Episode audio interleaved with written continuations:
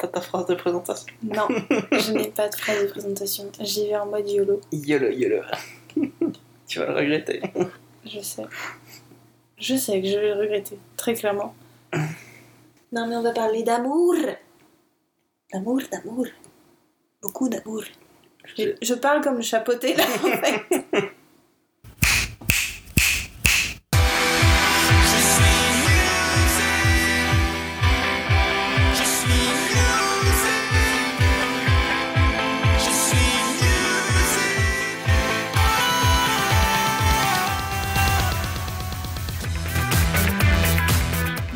Toutes, bonjour à tous, bienvenue dans Focal Musical, le nouveau podcast dédié aux films musicaux. Euh, je suis Ariane et je suis en compagnie de Fred. Bonjour Fred. Salut Ariane. Tu vas bien? Ça va Toi? Ouais, ça va. Heureux d'être là. Pas trop stressé. Un petit peu. c'est mon premier podcast, je suis un peu stressé, j'avoue. T'inquiète, moi aussi c'est mon premier podcast. Euh, nous sommes ravis de vous accueillir pour ce premier épisode. Euh, de ce podcast que euh, j'ai créé euh, il y a quelques mois, mais qui est resté longtemps en stand-by. parce que j'avais beaucoup, j'écoute beaucoup de podcasts qui parlent de musique, qui parlent de cinéma, qui parlent de comédie musicale type Broadway ou comédie musicale sur scène en France. Mais je n'en ai jamais trouvé encore sur les films musicaux et je me suis dit bah, pourquoi je ne ferais pas le mien? Et donc, euh, ainsi est né Focal Musical, et j'ai euh, embarqué Fred avec moi dans cette aventure. embarqué, c'est le mot. embarqué de force. de force, comme, comme tu y vas. Et donc, nous voici en train d'enregistrer notre euh, premier épisode dédié à Podane de Jacques Demy, qui est sorti en 1970. ouais. Pourquoi Podane? Parce que on ne voulait pas traiter un, un film euh, trop connu en premier épisode et pas non plus prendre un film trop méconnu ou qui ne correspond pas vraiment au, code du genre du film musical, même si c'est assez, euh, assez large. Mais euh, voilà, donc Podane, parce que tout ça. Ouais. Et puis bon, après bon, pas connu, ça, ça reste relatif, c'est quand même le plus gros succès de Jack Demi au, au box-office.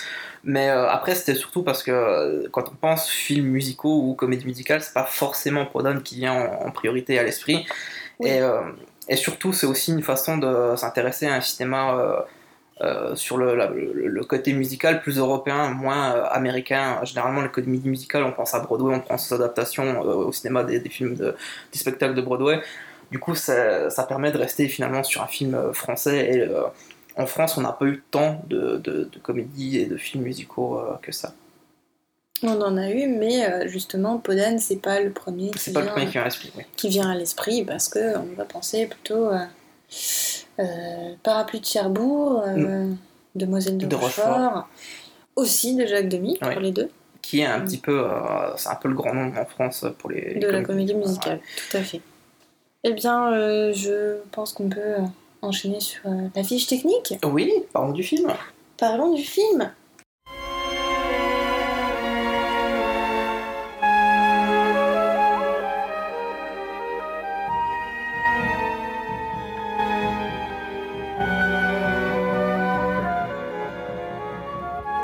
Donc on va parler de Podane, euh, film sorti en 1970, adapté du conte de Charles Perrault, réalisé par euh, Jacques Demy, qui avait donc euh, à l'époque réalisé son sixième film.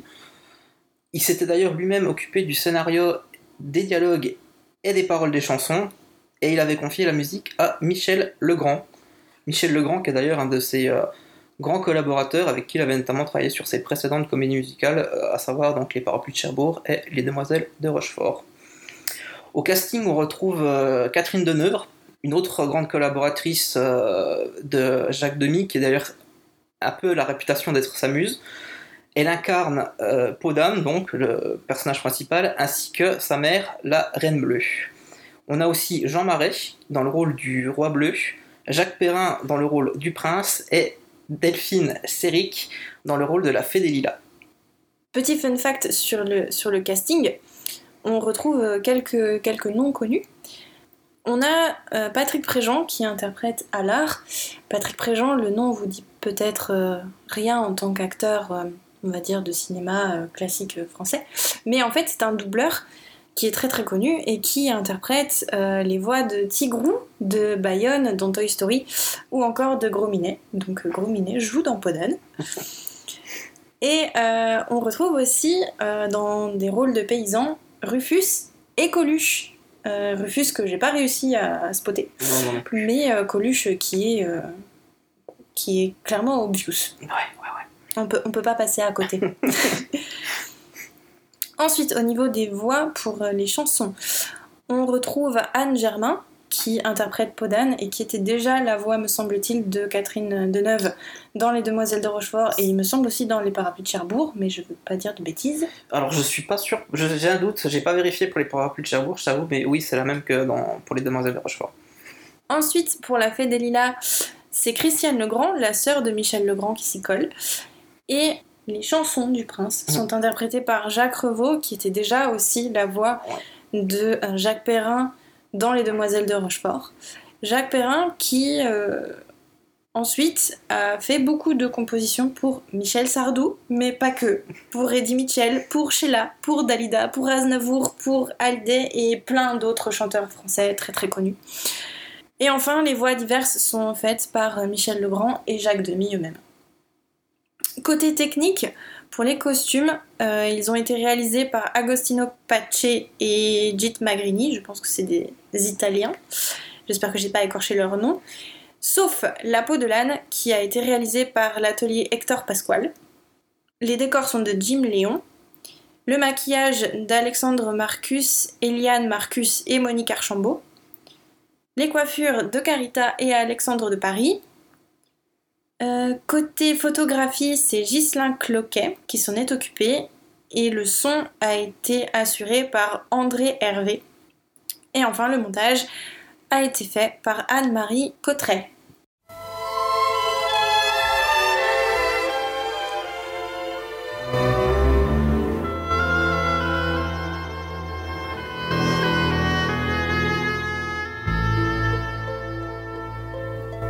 Bah, du coup, avant de commencer par parler du film de, de Demi, je pense qu'on peut essayer de reparler du, du conte de Perrault. Qu'est-ce que t'en penses? Tout à fait, on peut reparler du conte de Perrault. Donc, le conte de Charles Perrault a été euh, publié en 1694 et c'est une, une adaptation, entre guillemets, de- du conte de tradition orale qui existait à l'époque, le conte de Podane, qui était déjà beaucoup, beaucoup raconté, aux enfants pour les éduquer et leur faire peur. Surtout leur faire peur. Donc l'histoire de Podane, c'est euh, un roi qui euh, était éperdument amoureux de sa femme et euh, bah, malheureusement elle meurt. Ils le disent dans le conte de quoi elle meurt? Non, il parle juste d'une maladie sans préciser, euh, sans préciser ce que c'est. D'accord. Mais elle meurt dès le départ. On nous dit juste que euh, bah, ils avaient eu une fille. Et on nous dit aussi que sa femme lui avait dit euh, bah franchement remarie-toi mais pour mon ego j'aimerais quand même que tu le fasses seulement avec une femme qui était euh, plus belle que moi. Donc le roi il se dit bon bah ok euh, je te fais cette promesse euh, mais bah je trouverai pas. Puis ben là on a deux versions ensuite qui divergent un petit peu parce que le conte de Perrault existe en vers et en prose.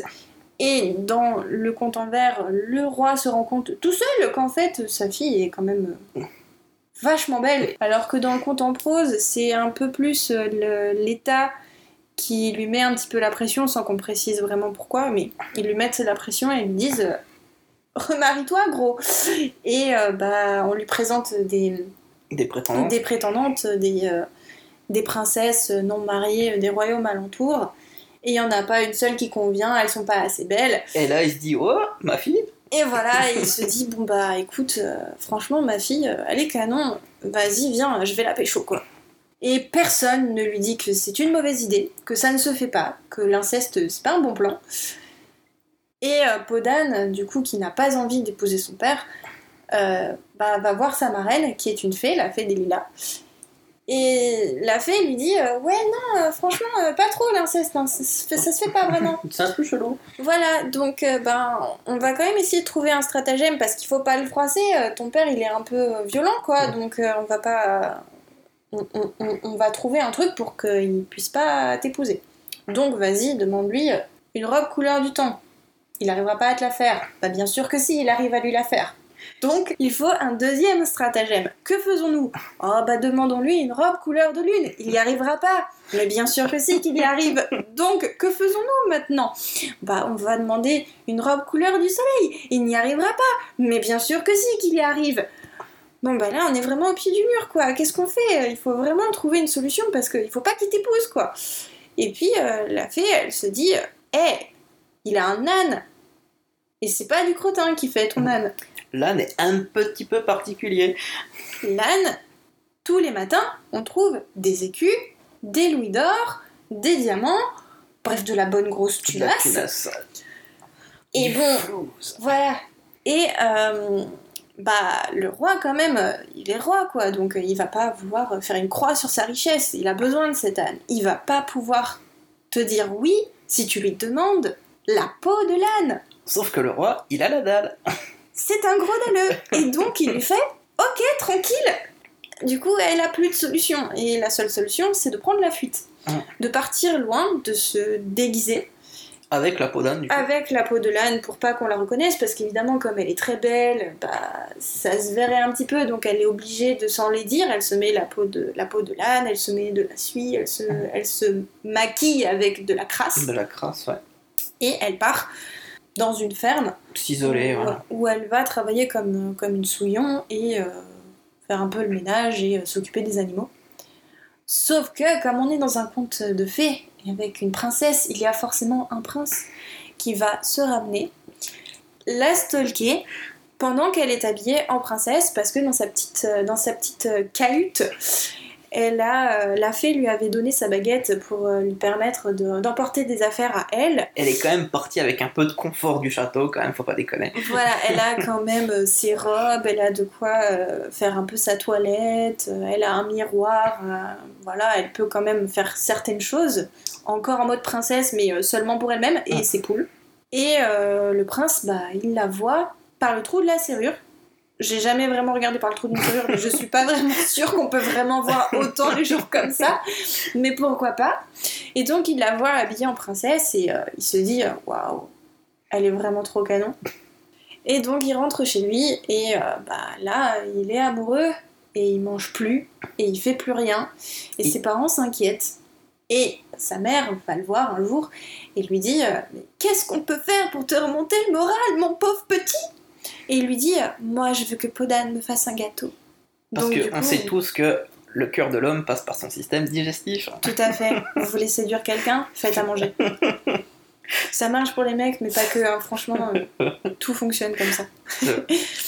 Et donc, euh, ben, on envoie quelqu'un demander à cette fameuse Podane, que personne connaît en fait, parce que c'est une pauvre paysanne, et là on est à la cour du roi, donc euh, personne ne sait qui c'est. Puis elle est un peu bolosse par le village aussi, par les paysans. Oui, tout le monde dit que personne ne veut s'approcher d'elle, et euh, c'est vraiment la marginale euh, du coin. Et euh, les gens viennent la voir pour lui dire Vas-y, le prince, il veut un gâteau de ta part. Mais bon, lave-toi les mains quand même avant, parce que tu t'es quand même occupé des cochons juste avant, donc c'est pas terrible.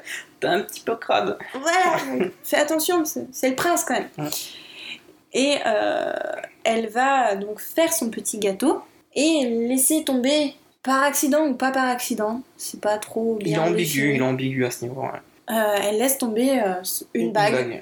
mais pas une bague. euh, Enfin, elle laisse tomber une bonne grosse bonne bague, bague, qui, montre bien quand même qu'elle fait partie de la haute société. Et le gâteau cuit repart au royaume et bah, le prince manque de s'étouffer dessus Oui. parce qu'il mange ça. Il sait pas quand il se fait bouffer. il sait pas manger, non. il partage même pas et tout, il te jette dessus. euh. On lui dit c'est le gâteau de Podane, il fait ok, vas-y, donne. Lui aussi, il a la dalle, mais pas de la même manière que le roi. Et euh, donc, cette bague, il trouve la bague, il s'étouffe dessus, il la recrache quand même. Et puis, euh, il se dit euh, Ah, mais je vais épouser la personne qui pourra mettre cette bague.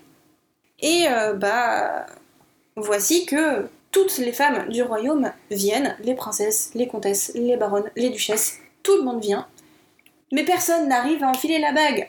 Donc, bah, qu'est-ce qu'on fait? On va demander aux paysannes, euh, aux femmes qui travaillent dans les, dans les usines, etc. Enfin, il n'y a pas d'usine encore à Oui, l'époque, oui, tu bah, on va dire les, les petites gens. Voilà, les petites gens, on leur demande de venir pour essayer la bague. Et ah, ah, elle n'arrive à... Enfin, personne n'arrive à la mettre. Et donc, euh, d'un coup, le prince se dit Hé Vous avez pas appelé Podane Ça serait peut-être une bonne idée Parce que c'est elle qui a fait le gâteau quand même, ça se trouve c'est la sienne, même si vous trouvez ça chelou. C'est seulement maintenant que j'y pense. hein. Maintenant qu'on a fait vraiment toutes les femmes du royaume, je viens seulement de capter que j'ai pas vu la nana que j'ai matée l'autre fois, c'est bizarre. Et je veux dire, on a appelé tout le monde sauf elle, donc elle est en dessous même des paysans, des petites gens. Genre, c'est vraiment. C'est ça. Bah, concrètement, dans le conte de Perrault, elle est dépeinte. euh, Enfin, les gens disent que c'est une prostituée en fait. Enfin, Ouais. les gens la, la, Ah, je crois la traitent très mal. il mentionne cette phrase aussi qui est présente dans le film. Je crois que c'est euh, la, la pire chose après, après le loup, je crois, non? Je crois Oui, c'est l'animal le plus laid après le Ah, loup. c'est ça. Podane finit par arriver au, au château. Elle essaye la bague et oh miracle, la bague lui va. Et donc ensuite, bah, on arrive à la fin du conte classique. Ils vécurent heureux et, et eurent beaucoup d'enfants. Elle se réconcilie aussi avec son père qui est Oui. passé outre ses euh, obsessions cheloues. Oui, et qui s'est remarié. euh, alors, dans le conte en vers, je crois pas que c'est précisé, mais Non. dans le conte en prose, euh, ils disent qu'il s'est remarié avec, euh, avec une veuve.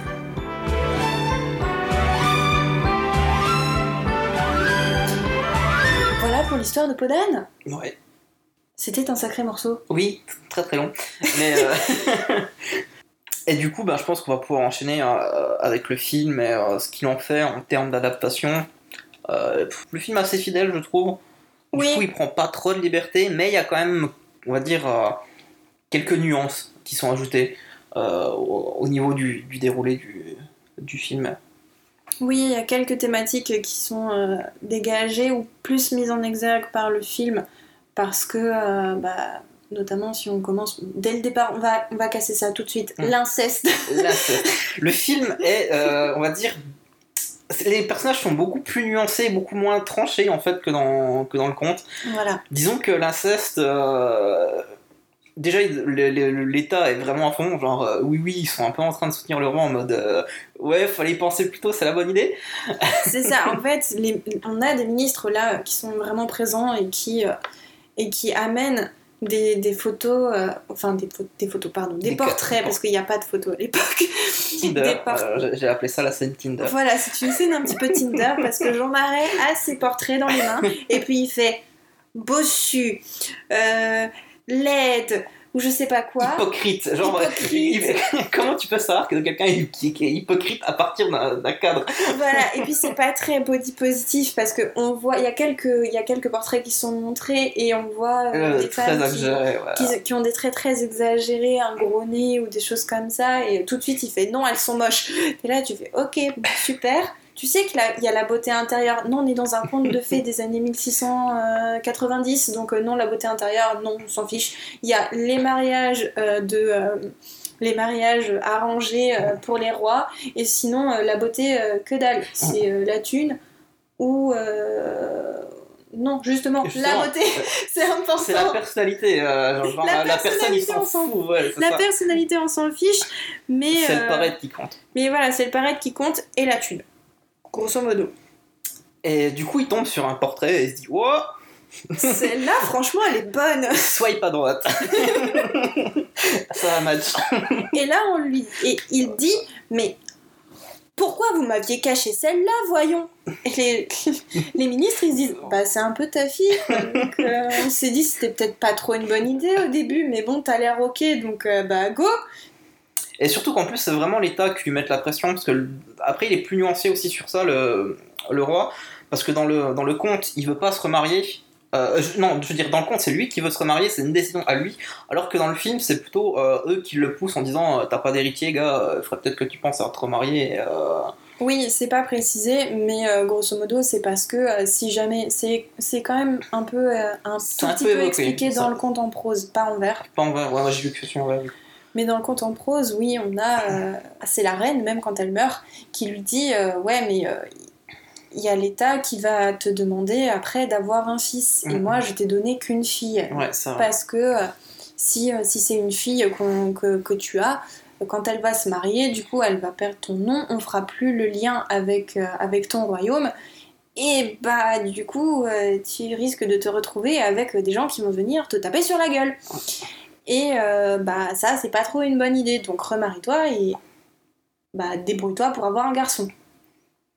Et euh, bah, du coup, là, dans le film, les, les ministres lui mettent la pression. Lui, il a envie de tenir la promesse de sa femme. Il a pas envie de chercher euh, quelqu'un qui est, qui est plus belle ou plus intelligente ou plus tout ça. Il veut pas. Il, veut, il juste faire sa vie de, de veuf. Et, euh, et voilà. Il veut même pas voir sa fille d'ailleurs, parce que à l'enterrement, Il quand lui on dit, la ouais. voit, il lui dit euh, laissez-moi quoi. Mais du coup, il y a une, transition un peu abrupte quand même de passer de non, mais je vais rester célib, c'est bien, à oh tiens ma fille. C'est quand même. euh, Il y, a, il y a des étapes qui ont été sautées, hein, très clairement. Tout à fait. Et puis, je crois que c'est juste après où il va voir son espèce de. De, De grand sage, savant, ah ouais, ouais, le savant. Le savant qui, a- qui sort quand même son espèce de gros livre. Un vieux grimoire, genre vraiment le truc de vieux sage, tu sais, où, Moi, dans ma tête, je me suis dit, c'est un peu Rafiki qui lit dans ses, euh, dans ses feuilles ou un truc comme ça, non, tu vois. c'est ça, c'est ça. Non, pas dans ses feuilles. Rafiki, il lit pas dans des feuilles. Il lit dans une espèce de, de, de fruit qu'il a cassé là. Enfin bon, un peu du, dans, il a un peu le même regard en fait que Rafiki. Là-dedans, il est un peu ahuri. Et il lui dit euh, Ah, euh, en gros, euh, je, vois dans mon livre que euh, bah, toutes, toutes les petites filles à qui on a demandé Avec qui veux-tu te marier répondent toujours Papa. Et là, on se dit Oui, mais vous avez entendu parler du complexe d'Oedipe? Ouais, puis surtout, j'aime bien, c'est comme c'est formulé, sais, toutes les petites filles avec qui elles veulent se marier quand elles seront plus grandes. En plus, je crois que c'est vraiment précisé Oui, quand c'est elles seront plus grandes. oui, c'est. Du coup, ça fait vraiment, genre, ils ont demandé ça à des gamines de, de 3-4 ans, genre. De 3-4 ans, donc il y a forcément un truc qui. Elles, elles ont pas terminé de. Bah, surtout que voilà, la seule personne masculine qu'elles connaissent, c'est leur papa. Du coup, C'est c'est un peu. euh, C'est faussé, à moins qu'elles aient un frère ou un. Quoique tu me diras, si, à la cour, tu peux avoir quand même tes cousins, etc. Mais bon Mais du coup, ouais, non, c'est vraiment le truc caricatural et j'adore, c'est vraiment le, le côté. euh, déjà, en plus, il appelle toi qui est le, le- le grand sage, le grand savant, il sort le vieux grimoire, genre, qui sort de ses, de ses os. Ah, puis en plus, le, le roi lui répond Tu es le plus, a- le plus sage des savants. Le plus sage et savant, ouais. Là, t'es là, t'as entendu du coup le. Toutes les filles euh, veulent, euh, veulent se marier avec leur père et tu fais bah non c'est pas le plus sage des savants non c'est peut-être le plus taré en fait Bah, surtout qu'en plus, il rajoute euh, Moi, j'ai pas de fille, mais si j'en avais une. clairement le- Mais c'est vrai que du coup, le, le- le roi est un peu plus nuancé dans le film. On sent qu'il essaye un peu plus d'adoucir ses traits, ou il est un peu plus mitigé sur certaines choses.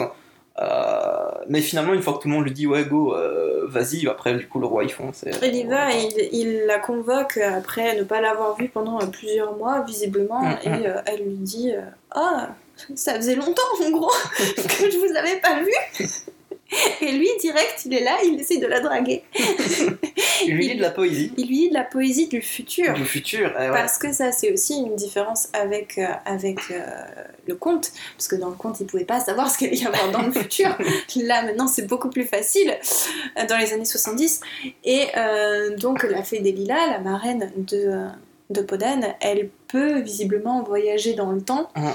Et elle ramène des choses au roi. Elle a ramené euh, des, euh, des livres de poèmes. Et euh, les poèmes que- qu'elle a ramenés, entre autres, parce que Jean Marais en lit deux, les deux que Jean-Marie lise, ouais.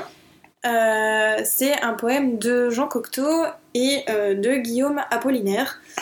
Euh, Alors, celui de Jean Cocteau, je crois que c'est le. C'est tiré de l'Ode à Picasso parce Ouais. qu'en fait l'Ode à Picasso est beaucoup plus long et en fait on n'a que euh, peut-être une strophe ou une deux strophes. strophe, ouais, ouais. Et par contre euh, celui d'Apollinaire est complet parce qu'Apollinaire faisait des choses très très courtes. Et euh, voilà. Celui de Jean Cocteau c'est purement en fait c'est l'Ode à Picasso mais c'est purement du c'est de la mythologie en fait. Je pense que ce poème incarne surtout aussi l'idée d'anachronisme en fait que le film essaye euh, justement d'amener parce que c'est quand même un poème qui parle du coup qui se situe dans l'Antiquité, qui parle de figures antiques, mais qui euh, ramène euh, aussi à des objets modernes. Oui c'est vrai. Et, euh, et du coup, c'est quelque chose qui revient souvent aussi dans Podane, qui est donc très clairement situé un peu dans le Moyen Âge, mais il y a souvent des incursions comme ça. bah, il y a un téléphone, Euh, la Des. Elle parle de Elle piles. parle de la pile, la fée, Fée des Lilas. Elle a un look d'ailleurs très moderne. La Lilas, elle, elle ressemble un peu à une de ces actrices des années 30 euh, à Hollywood. euh, Oui, des, ouais, des années 30 ou des années folles, ouais. Elle a. Des espèces de plumes. Ouais, elle a un côté très moderne aussi, très. euh, et il me semble qu'elle a des talents aussi, des trucs que tu voyais pas forcément à l'époque. Oui, je crois qu'elle a des talents. Hum. Du coup, ouais, c'est. euh, Et je pense que ce, ce, ce- ce poème de Jean Cocteau euh, incarne bien cette idée d'anachronisme euh, que Demi a voulu mettre dans son film en fait. Oui. Et par contre, celui d'Apollinaire, c'est clairement un truc pour pécho. hein. Ouais, ouais, clairement. euh, ouais, c'est- l'amour, la- euh, l'anneau des annulaires, euh, machin, c'est euh, mets des roses dans tes cheveux. Enfin, clairement, c'est euh, non, mais euh, Ah, je crois que c'est l'amour, non C'est pas le titre oui, euh, le titre c'est l'amour ouais, justement. C'est- Mais euh, c'est c'est l'amour et, euh, et le mariage en fait, parce Ouais. qu'il parle de l'annulaire et l'annulaire c'est euh, le doigt auquel on met la- l'alliance. Donc euh, Ah, C'est vrai qu'il est clairement pas subtil et Podan comprend très très bien la métaphore qu'il y a derrière ce, ce deuxième poème. Voilà, elle, elle est pas, elle est pas complètement sotte. Ouais. Mais euh, juste avant, d'ailleurs, avant qu'elle se fasse convoquer, en fait, il- elle- on l'avait entendue chanter aussi, et elle chantait Amour, amour. Amour. Et euh, bah, alors, Je sais t'aime tant. amour, amour, je t'aime tant. Du coup, en fait, au début, on a l'impression qu'elle est, assez- enfin, qu'elle est assez naïve. Elle est quand même relativement naïve dans le film. Tout le long, une bonne partie du film. en tout- Ouais. cas.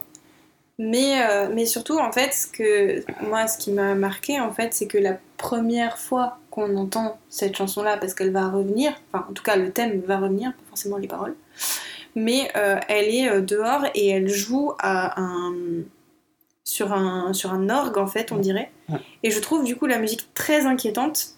Et elle chante Amour, amour, et on se dit, l'amour, du coup, non, ça a pas l'air un truc super cool. Et vu qu'après, bah, il veut la pécho, clairement, oui, l'amour, c'est pas un truc cool au début. Ah, c'est vrai que ça vient un peu comme un avertissement euh, de, de, de triste augure en fait. C'est vraiment. euh, tu, tu sens un peu le, le côté euh, fataliste justement de cette scène avec le père qui la voit, cette chanson et tout. ouais, Il y a vraiment un côté un peu inquiétant. Ouais, Et, euh, et du coup, après ça, ben, elle va aller voir la fée des Lilas pour aussi encore, euh, comme dans le conte, avoir des conseils. Et c'est là où ça part donc euh, sur les robes et, et sur tout ça. Quoi. tout à fait. Et la fée des lilas, euh, bah, elle est pareille euh, que dans le que dans le que dans le conte, mais elle fait quand même une remarque en disant euh, ah le charme que j'ai mis sur ton père marche plus. Effectivement. Et bon, du coup, on se dit que la fée des lilas, elle est peut-être pas non plus clean clean. euh, Enfin, elle, elle- elle a Elle- fait un truc avant, quoi. Elle est un peu manipulatrice, c'est vrai que dans- dans- elle, est, elle est plus ambiguë, la fée des Lilas, dans, dans... Bah, comme tous les autres personnages, comme ce qu'on Ouais. disait, euh, le roi est plus en- un peu plus ambigu parce qu'il est pas aussi euh, tout de suite direct. agressif. euh, ouais. Déjà, il ne menace pas de tuer euh, les- ses serviteurs, qui ne- ceux qui doivent faire la robe. Oui, Il parce les menace pas de mort oui, dans- dans le film. il leur dit pas qu'il va les pendre. Et, euh, et Podan, après, par contre, aussi est plus ambigu parce que, alors ça, ça permet de dépeindre aussi un petit peu euh, quelque chose qui était. euh, Enfin, ça permet un petit peu de faire une espèce de critique de ce qu'il y avait au Moyen-Âge, justement sur les mariages arrangés, parce que, euh, bah, au début, elle n'est pas non plus complètement contre l'idée, parce qu'elle se dit Mon père, c'est mon père, il est gentil, je l'aime. Donc l'amour, c'est le mariage. Donc, ben, peut-être que je peux l'épouser en fait. Et c'est la fée des qui lui dit Mais euh, non, meuf, arrête. En fait, justement, c'est ça aussi l'ironie avec la chanson euh, qui sonne un peu vide de l'amour, l'amour, je t'aime tant. C'est que tu te rends compte qu'elle sait pas vraiment ce que c'est que l'amour. Elle confond l'amour qu'elle a envers son père avec le véritable amour qu'elle devrait avoir pour, euh, bah, pour, celui, avec qui elle va tomber amoureux, tu vois. Du coup, elle, elle sait pas vraiment ce que c'est l'amour et tu sens qu'elle le confond. Et d'ailleurs, elle le dit, je crois, à la lilas, elle lui dit non, mais euh, te, te méprends pas, euh, l'amour que t'es pour, pour ton père, c'est pas l'amour, euh, l'amour avec un grand A, quoi. Il y a plusieurs types d'amour et euh, bah, on marie pas les garçons avec leur maman et on marie pas Les les, filles avec les leur filles papa. avec leur papa. Ça, c'est ça, c'est ça, c'est non. Et euh, mets-toi dans la tête que ça sera avec quelqu'un d'autre que ton père et que ton père, bah, faut qu'il se calme et que euh, il arrête euh, d'avoir la dalle. Voilà. Mon enfant, jamais ses parents. Vous aimez votre père, je comprends. Quelles que soient vos raisons, quels que soient pour lui vos sentiments. Mon enfant, on n'épouse pas plus sa maman. On dit que traditionnellement, des questions de culture et de législature décidèrent en leur temps qu'on ne mariait pas les filles avec leur papa.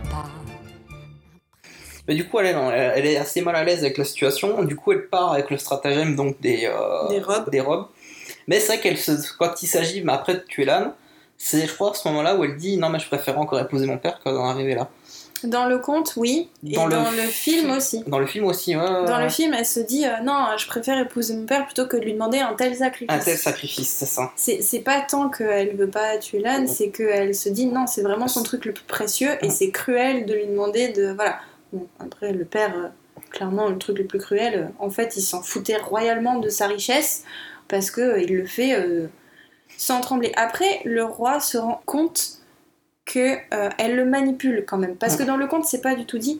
Mais là il lui dit à chaque fois quand elle revient avec une nouvelle requête il lui dit c'est un caprice franchement c'est pas cool et tout. Enfin il, il est pas il est pas aussi passif. Il est pas enfin ouais il va pas se dire Il- euh, au, au bout de la deuxième robe, tu sens que ça le- commence à déjà un peu le saouler, et la troisième, il en a un peu marre. donc, Voilà. euh, après d'ailleurs en parlant des robes euh, je trouve que la robe couleur du temps mhm, était vachement bien faite Oui, pour, pour l'époque oui. Franchement, on a les nuages et tout qui passent sur, euh, sur la robe, c'est vraiment très très beau. Les autres, je suis beaucoup moins fan, mais bon, après, c'est- celle soleil en fait. Celle soleil, je la trouve un petit peu. euh, Non, c'est celle de lune qui fait un peu euh, flashy, genre. euh, Ouais, ça fait boule à facette. Ça fait boule à facette, c'est ça. ouais, je cherchais. Mais du coup, je me suis posé la question si ça faisait pas aussi un truc volontairement anachronique, genre d'évoquer Si, les bah boules à si, facette, oui, tu vois. effectivement, ouais, ouais.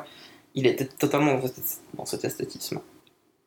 Après, euh, les, les anachronismes, je- je- il y en a d'autres qui arrivent beaucoup plus tard. Euh, Notamment hein, tout à l'heure. hein. C'est, pas vraiment de l'anachronisme, mais on va dire que Demi mélange un petit peu toutes les réalités parce que il va. euh, bon, déjà, on a du coup euh, la, la fée qui voyage dans le temps, mais il y a aussi des personnages historiques en fait qui sont mêlés à des personnages fictifs. Déjà parce qu'il y a plein, mais vraiment plein de références à d'autres contes. D'autres. Euh, Il y a euh, un paysan qui appelle Podane Cucendron, et Cucendron, normalement, c'est le nom original de Cendrillon. Il y a euh, le carrosse, quand elle prend la fuite, qui perd petit à petit et qui devient juste une carriole avec deux, deux chevaux. Typiquement aussi, c'est Cendrillon. Cendrillon. La Cendrillon, du coup, il y a aussi donc, la scène des bagues, Et- qui était déjà aussi dans le qui est déjà dans le mais qui est très très inspirée dans. Même dans le conte, en fait, c'est très. On sent, on sent la, la Je- filiation, on va dire, entre ces deux. euh, Après, peut-être que Podane, à la base, était une. ou Cendrillon a était été une, une des- itération. un Ouais, a été un peu une sorte de spin-off, comme on dit ouais, de nos jours, euh, de, enfin l'un de l'autre. Je sais pas dans quel sens ça a fonctionné, mais il y a peut-être ça aussi. On a aussi euh, Blanche-Neige euh, avec la cloche, quand la, la mère décède au début. Cette Oui. espèce de cloche euh, transparente qui, qui fait, fait très. un peu comme un écrin, Ouais. comme pour un bijou. Donc on ressent bien aussi justement l'amour que le roi avait pour, euh, pour sa femme Mais ça évoque aussi du coup le cercueil de Blanche-Neige euh, dans le film de Disney. dans le film de Disney. ouais, ouais. Euh, Il y avait quoi d'autre aussi que j'avais noté? Il y a une référence au chat botté avec euh, le marquis de Carabas qui, euh, qui apparaît comme ça, juste d'un coup quelqu'un dit Ah, marquis de Carabas Et je me suis dit Waouh Ah bon? Ouais, j'avais pas, pas percuté sur ça. Ah si si, il y a le marquis de Carabas et il n'y a pas que euh, y a pas que lui. Enfin, en autre référence au conte aussi, il y a euh, la Belle et la Bête parce qu'il y a un miroir. miroir.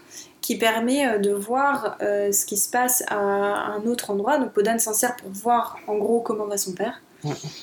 Euh, et euh, la bête, bah, c'est ce qui lui permet en fait de voir l'extérieur Mhm. de, son, de son château parce que bah, elle ne sort pas. Et alors il y en avait un que dont on a parlé en off. Ouais, j'ai noté aussi du coup la, la vieille, je crois qu'elle s'appelle Oui, c'est la vieille. qui crache des, des crapauds, qui euh, fait référence à un autre conte de Perrault, Les Fées, avec euh, la, la grande sœur du de, de, de ce conte qui était maudite à cause de son orgueil et qui en fait dans cette malédiction elle doit cracher des créatures répugnantes dont des crapauds. Et du coup il y a ce personnage de, de la vieille qui est euh, très clairement une référence à, ce, à cet autre euh, conte de, de Perrault. Voilà. Et après, on a encore d'autres personnages qui apparaissent mais qui sont que mentionnés. Euh, on parle de euh, la comtesse de Ségur, euh, mais qui est aussi mélangée avec la princesse de Clèves. Et il y a plein de, de noms en fait à la fin quand toutes les princesses viennent essayer la bague. Euh, mar- princesse, marquise, baronne, duchesse, enfin toute la, toute la noblesse. Ah, C'est un peu une scène de name dropping justement où il Voilà. balance un peu toutes les références. Et en fait, euh, c'est, on pourrait penser, parce qu'il y a franchement des noms qui sont très drôles, Hum, hum, hum. parce que euh, la princesse pioche de la Vergne, franchement, moi, j'ai pas pu m'empêcher de me marrer. Mais en fait, c'est le vrai nom, enfin, c'est le nom de baptême de Madame de Lafayette. Donc, c'est plein, en fait, de, de- de personnes qui, sont, qui ont réellement existé, enfin, c'est des gens qui sont inspirés de, de personnes qui ont existé. Il y a des poètes, euh, il y a des, euh, bah, du coup, des, écriv- des écrivaines. Euh, et, euh, et, des ar- et des aristocrates françaises et aussi anglaises parce qu'il y en a une qui est, qui est euh, britannique, je crois, c'est une, c'est une autrice euh, britannique qui est citée. Donc voilà, ça fait. Il y a du. Ouais, ça fait du. Des c'est un, c'est un mélange entre de l'anachronisme et en même temps une espèce de multivers qui se rejoint euh, dans un seul conte. C'est assez, euh, assez particulier. Mais ça passe très bien en fait. C'est c'est vraiment très bien fait et du coup, euh, bah, ça passe crème en fait. Tout de suite, on accepte toutes les. Enfin, on a déjà été préparé avant ça à toutes les références des contes qui se recoupent toutes et du coup, bah, voir des gens de la réalité, on se dit ouais, bah ok, pourquoi pas. Et étant donné que ouais, c'est vraiment un film qui assume la magie euh, à 200%, en fait, une fois qu'il y a du fantastique qui, s'insurge, en fait, ça fait partie du merveilleux, c'est totalement dans les codes du film, donc ça, ça choque jamais, il n'y a jamais une rupture de ton, en fait, avec, euh, euh, avec tout ça, quoi. Là, je pense qu'on en a fini avec tous les anachronismes, etc. Les anachronismes, on on a fait le tour. de, de quelques autres thématiques qu'on a dans le, dans le film. Donc, on a déjà évoqué l'inceste. Je sais pas si toi, t'avais remarqué d'autres choses, parce que, en vrai, Fred est un peu plus expert du cinéma que moi. moi, je suis plus dans l'esthétisme et dans la musique. hein. Mais après, on a surtout, on a surtout ouais, des, des thématiques de, de Demi qui reviennent souvent, notamment la figure du père, euh, très négative, c'est quelque chose qui revient, ou, ou absente, souvent elle est absente, c'est quelque chose qui revient souvent euh, dans, dans son cinéma, et notamment cette question de l'inceste, même s'il n'est pas aussi... euh, on va dire, même s'il n'est pas aussi direct, parce que là ils sont vraiment. Euh, je me souviens de, cette scène dans Les Demoiselles de Cherbourg, par exemple. je vais passer vite fait, parce que je pense qu'on en parlera dans un autre épisode. Oui. Mais où ce- Solange, oui, je crois que c'est ça, Solange, elle va voir un, de ses anci- un, un ancien ami de sa mère qui était très amoureux de sa mère et qui du coup a un peu l'âge d'être son daron et qui lui dit un peu en gros ben euh, wesh euh, j'étais amoureux de ta mère t'es un peu comme ta mère du coup euh, on se marie. Et du coup il y a toujours un peu cette idée de euh, de, ce côté bah, si t'as été euh, les, figures paternelles ont été amoureuses des mères ils ont forcément un regard euh, un peu chelou sur les filles en fait. C'est euh, quelque chose qui revient de temps en temps dans son cinéma. Après, en termes de thématique, surtout, en fait, c'est un film qui est un peu, euh, qui est un peu somme dans, à cette époque-là dans le cinéma de, de, Mick, parce qu'il a toujours un peu tourné autour du, conte, notamment dans, dans ces films qui mélangent souvent le rêve et la réalité. Du coup, qu'on toujours un peu. euh, tu, regardes les précédents films euh, un peu moins après, euh, il s'est, on va dire, il est devenu un peu plus. pas posé, mais on va dire un peu plus rationnel, on va dire, sur la suite de son cinéma où il s'est plus inspiré du, coup, du cinéma de Cocteau par exemple. Et du coup voilà, il y, a- il y a un peu ce côté euh, donc toujours euh, rêve, réalité, et toujours des personnages en fait en quête d'évasion, euh, qui, euh, qui se sentent pas bien euh, dans leur, euh, que ce soit dans leur milieu social, dans leur famille, ou qui leur tombent des choses finalement en fait euh, qu'ils ne peuvent pas assumer, comme là du coup le, le- la volonté du père de se marier avec Podane.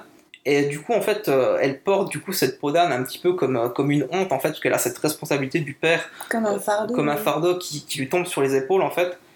Et, euh, et c'est toujours des personnages qui veulent s'échapper, qui veulent s'évader, qui veulent finalement, euh, euh, un peu comme un conte, aspirer à une fin heureuse, aspirer à un truc meilleur, et, etc. Quoi. Bah, ça se ressent un petit peu quand même dans l'esthétisme du film, euh, avec euh, toutes les couleurs qu'on voit partout.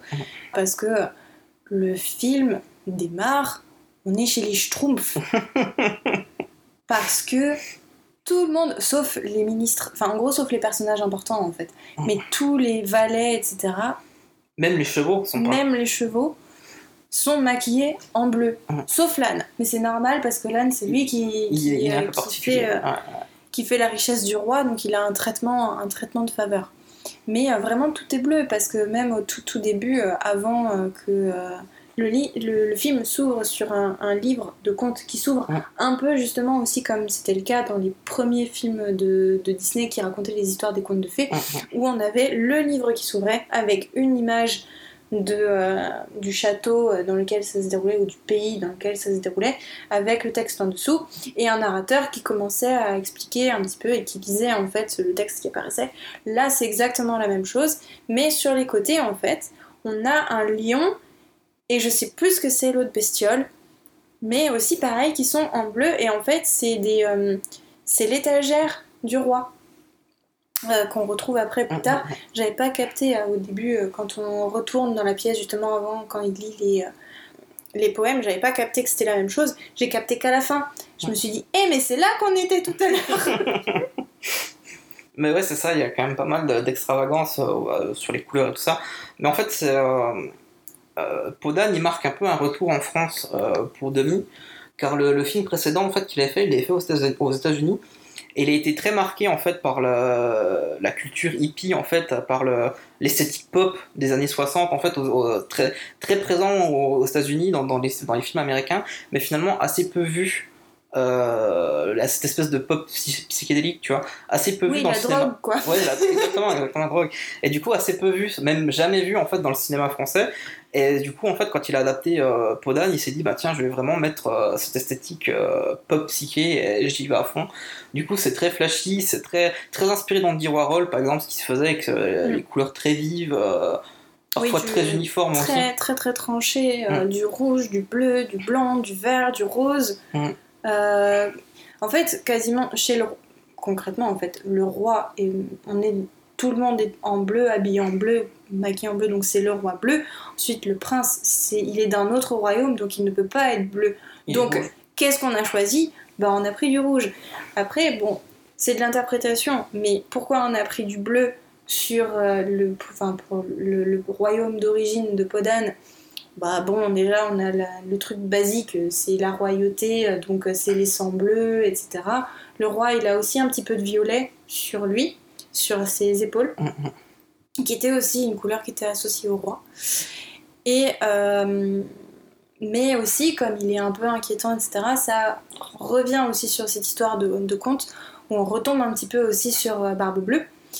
Euh, et euh, le royaume rouge, là, bah, c'est là où on a le prince, donc qui est le grand amour de Podane, même s'il se voit deux secondes, soit par le trou d'une serrure, soit par une fenêtre et dans un miroir. Donc bon, pour le coup de foudre, c'est pas, c'est pas foufou, mais bon, c'est pas comme si dans tous les contes c'était la même chose. Et euh, donc on est sur du rouge, donc c'est la passion, c'est l'amour, etc. Euh, ils sont très à l'écoute. Euh, le, le roi et la reine sont un peu plus inquiets pour leur peuple, donc ils aiment leur peuple, donc c'est pareil, on retombe un petit peu dans la même logique. Bah, justement, il y a un peu ce côté bah, pop, pop des années 60, il y a ce côté révolutionnaire en fait. Le rouge était à- à- attaché Voilà. avec ce côté révolutionnaire, du coup, ils sont un peu plus, euh, on va dire, euh, concernés par les, par les problématiques de leur peuple. de leur peuple. ouais. Et euh, après, on a Podane et le prince à un moment donné qui rêvent. Enfin, non, pardon. Le font- prince vient de manger le 4 quarts fait par Podane et de le manquer de cake s'étouffer. d'amour.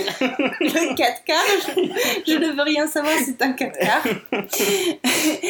Euh, il a mangé donc son gâteau, il a failli s'étouffer sur la bague et euh, il est euh, fiévreux parce qu'il est malade d'amour, il est amoureux, tout ça, tout ça. Et il rêve.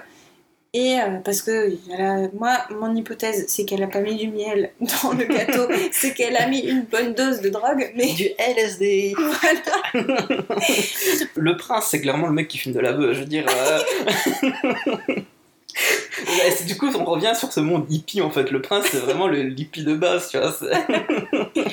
Mais euh, dans cette scène où ils, où ils sont en train de rêver, enfin où ils rêvent qu'ils retrouvent Podane, Mm. ils sont habillés en blanc, donc c'est la pureté, etc. C'est très euh, Ce côté immaculé, du coup, du, rêve en fait. euh, du rêve et du coup aussi de leur relation au final, parce que bah, bah, de sont- l'unification en fait. Le blanc, c'est uniforme. Il y a un peu ce côté aussi euh, uniformisation en Oui. fait.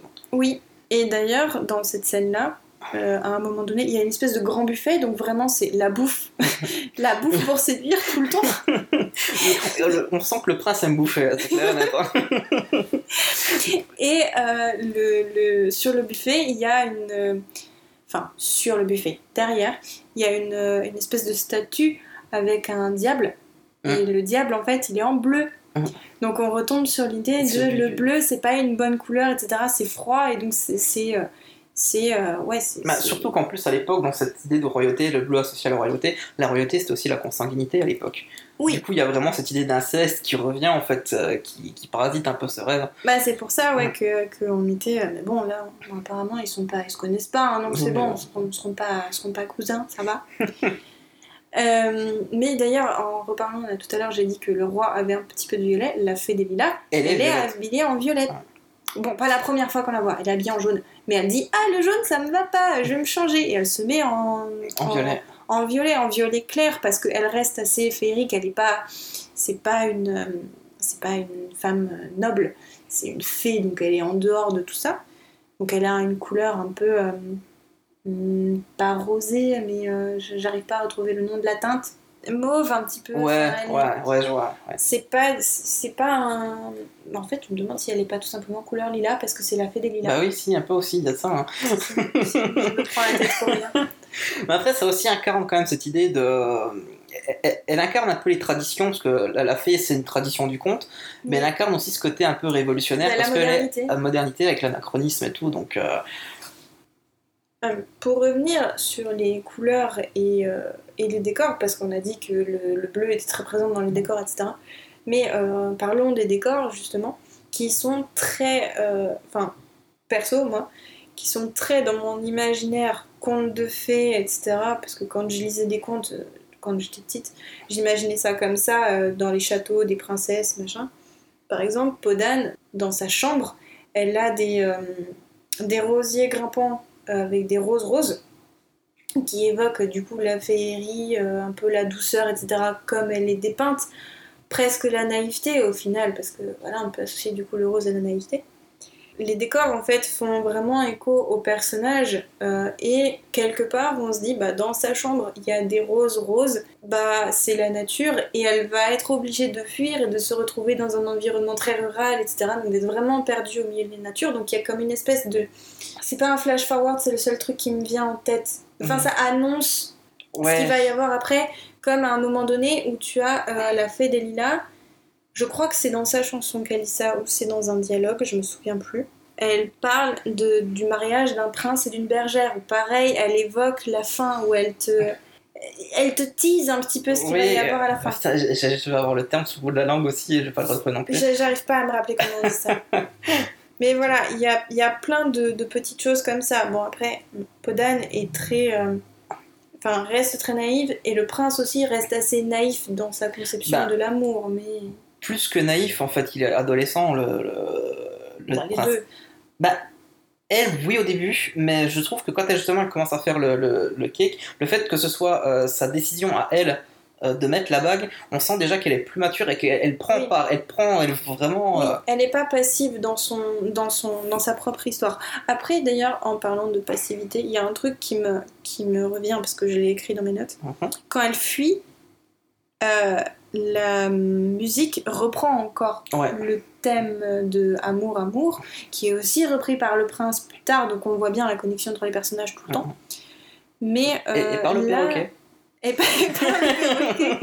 le perroquet qui nous lâche des amour, amour, tout le temps, au calme. Et euh, oui, donc quand elle fuit, en fait, le thème de l'amour, de amour, amour revient.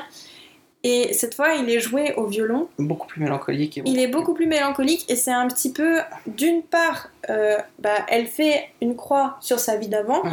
mais aussi, moi, je me suis dit, ça fait violon, pour moi, c'est euh, un peu le moment dramatique où, euh, ben, c'est si tu restes passif, ça. ta vie est, enfin, va s'arrêter Mm. dans à cet instant-là et tu, si tu fais pas une action, bah, tu, tu te débrouilles et tu, tu viens pas te plaindre après, en gros, quoi.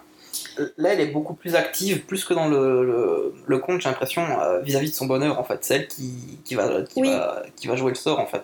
Elle essaye, d'ailleurs, c'est pour ça aussi qu'on ne va pas la chercher. Mm. Elle vient toute seule. Mm. Elle vient bien après tout le monde, parce qu'en fait, je pense que personne lui a filé l'info. Non, elle, Et vou- puis, elle elle voulait faire sa drama queen, elle voulait dire attendez, j'arrive en dernier là. Soit ça, soit personne lui a filé l'info parce que de toute façon, personne ne veut lui parler. Mm. Elle est arrivée tranquille au calme à la, à la ferme en disant Ah, je vous ramène les œufs de mes poules. Et elle a fait Bah putain, y a personne. Ah, mais d'accord, mais l'autre il a dû dire que. Ah, d'accord, d'accord, c'est pour la bague. Bon, bah d'accord, bah j'y vais. je vais aller prendre le chemin du château, mais du coup, j'espère que c'est pas trop tard. Qu'il n'y a pas une clampine qui avait euh, pile poil la même taille de doigts que moi parce que euh, les charlatans ils ont réussi à leur faire mincir les doigts là. Une scène qui est très très drôle. oui, oui, oui. Il y a beaucoup de scènes très drôles d'ailleurs dans ce film, hein, on va pas se mentir. Mais euh, Euh, le tailleur qui fait les euh, qui fait les qui fait les robes là, qui fait des blagues à chaque fois que le part. Lui il m'a tué. il est génial. Il demande la lune maintenant. Et, et du coup, ouais, bah, au, vu, au vu de, on va dire, cette, euh, de ce, ce jeu de séduction, on va dire, qui joue entre le, le prince et euh, Podane, le prince, lui, par contre, c'est vraiment la position de l'adolescent. Genre, il reste dans sa chambre, il boude, euh, il fait des caprices. euh, Il fait genre il est malade Il aussi fait genre, parce il est que malade, quoi. en fait il, y a plein de fois où il est couché dans son lit et enfin non il est pas couché dans son lit justement il est debout il est en train de faire sa life et en fait d'un coup il, il entend des gens qui arrivent et, Et il se précipite ouais, sous, la, sous la couette sous la quoi. couette, ouais. Il a vraiment des caprices d'adolescent, en fait. C'est vraiment le.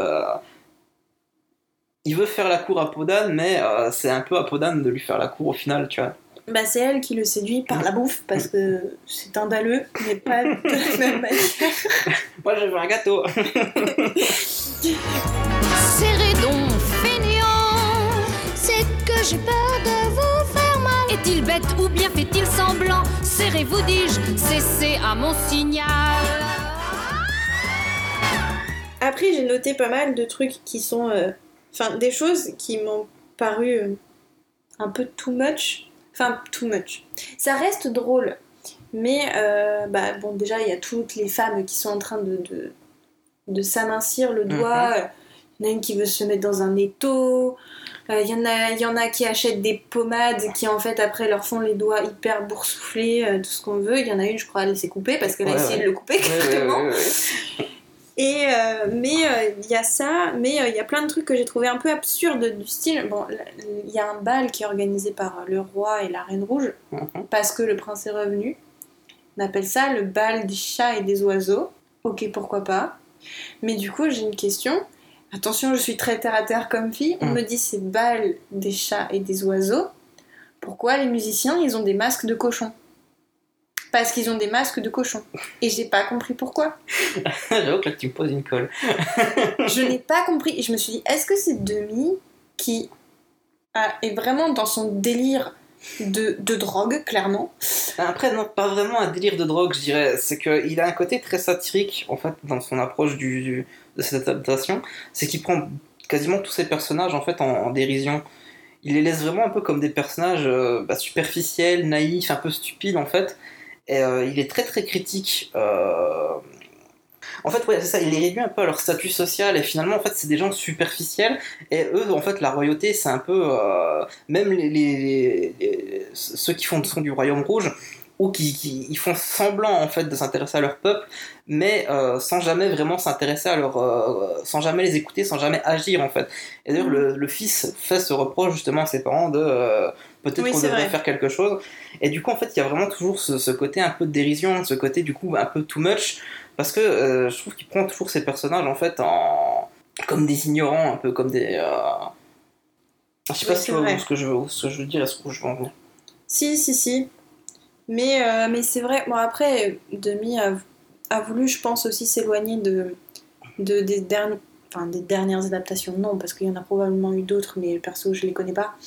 euh, de contes de fées, qui étaient celles de Disney, et qui, finalement, en fait, étaient pas... euh, Enfin, étaient très sérieuses. Enfin, quand on regarde Blanche-Neige, les sept nains, Ouais. c'est ultra sérieux. Il y a zéro moment où on rigole, je crois. Si, quand même un petit peu euh, dans d'autres Oui, si, peut-être un petit peu Avec, les nains, les nains, quand même. Peut-être un petit peu avec les nains, mais le reste, la reine, elle est flippante quand elle change euh, Ouais, en transformation et tout. ouais. Euh, en autre adaptation, qu'est-ce qu'il y avait eu? Cendrillon, où tu rigoles un petit peu avec les sidekicks des souris, mais c'est à peu près tout. Euh, mais tout est assez vraiment premier degré, on va dire. Et je pense aussi c'est pour ça que dans contrairement, je sais pas les parapluies charbon, je l'ai pas vu, mais euh, aux Demoiselles de Rochefort où il y a beaucoup de chorégraphie type ballet, etc. Et il y en a aussi dans les Disney parce que bah, on voit Cendrillon où on a quand même la scène du bal où ils dansent tous les deux, etc. Euh, Blanche-Neige aussi, où elle danse avec les nains, machin. Euh, là, il n'y a pas de scène de ballet. Il s'est complètement éloigné de ça, je pense aussi pour trancher. Et du coup, l'humour qu'il a mis quand même dans beaucoup, beaucoup, beaucoup, de scènes, En tout cas, ouais, ça. je pense que ça rentre aussi là-dedans dans cette histoire de je veux me démarquer, je veux trancher avec ce qui s'est fait avant en France, mais aussi partout au final, parce que bah, ça c'était pas français. Disney c'est pas du français et, euh, et voilà. Donc euh, je pense que c'était une volonté de, de, de sa part de, de rendre Podan vraiment très unique, comme une espèce de petite capsule hors du temps qu'on n'arrive pas vraiment en fait du coup à, retrace, à replacer dans une époque parce que bah, comme il y a le voyage dans le temps etc qui, compte, qui parle de plusieurs personnages historiques euh, j'ai pas regardé quand elles étaient nées euh, euh, la comtesse de Ségur, Madame de Lafayette, mais je sais pas en fait si tout se déroule, si elles sont toutes, si elles Je ont suis toutes vraiment qu'elles sont vécu à la de- même ouais, époque. Je suis pas sûr. Je suis pas sûr. Donc en fait, ça fait comme une espèce, ouais, vraiment de capsule, de petite bulle que on peut pas vraiment localiser dans le temps et, euh, et qui continue en fait à fonctionner euh, là maintenant. Hum, hum. Ouais, non, je suis, assez d'accord avec toi. Il, il a vraiment ce côté, euh, cette approche ironique en fait. Il, déborde d'amour du conte. demi, ça se sent dans son cinéma. Il a toujours aimé le conte. Mais je pense qu'avec Podan, le fait qu'il s'intéresse, qu'il l'adapte vraiment pour la première fois à un conte, il y a ce côté amour, mais aussi a ce côté assumer le ridicule. Il y a Oui. toujours une part de ridicule dans le conte. Même quand ils sont très sérieux, il y a toujours quelque chose, tu te dis, ouais, c'est un peu gros, ou euh, des morales, on va dire, un petit peu dépassées, un petit peu surannées. Et je trouve qu'il se joue finalement de ce ridicule. Et, euh, et il l'assume en fait. c'est- J'ai l'impression de le voir comme une récréation en fait. Je pense que dans le cinéma de demi, c'est un peu une récréation pour Dan. Oui, peut-être. Il s'est fait, il s'est fait plaisir. Il en fait, fait il, a, il a lâché le truc. euh, Il a fait euh, non, là, euh, je fais un truc qui est à moi et clairement, je vois personne qui peut refaire la même chose. Et on surtout, pourrait le réadapter. Tu vois, en plus, je repense aussi, quand on voit euh, la scène où il y a le, le prince et Podane qui sont euh, en rêve, là, qui passent du temps tous les deux, là où j'ai parlé tout Ouais, à l'heure ouais, du buffet, euh, bah, du coup, ils dansent pas ensemble. Ils se roulent dans l'herbe, à l'envers en plus, parce que le prince fait des roulades à l'envers, et Podane, elle remonte la pente. J'ai trouvé ça très déstabilisant. Mais euh, voilà, C'est complètement à contre-pied du coup de d'habitude bah, le prince et la princesse ils sont ensemble et ils vont danser. Là en fait ils s'amusent comme des gosses. Et ils mangent. Et leur date parfait c'est euh, aller à la buvette fumer la pipe. Ouais, ouais, ouais. Ah, c'est- et je sais plus ce que c'est le troisième. Attends je l'ai écrit je crois. Et manger des pâtisseries. Manger des pâtisseries c'est tout. Ouais, c'est ça. Il y a il y a un peu le côté finalement euh, bah, le, monde hippie en fait. Genre, on va boire un coup, on va fumer, on va bouffer, puis voilà quoi. C'est le- c'est vraiment le truc très, euh, très années 60 finalement. Nous ferons ce qui est interdit. Nous irons ensemble à la buvette. Nous fumerons la pipe en cachette.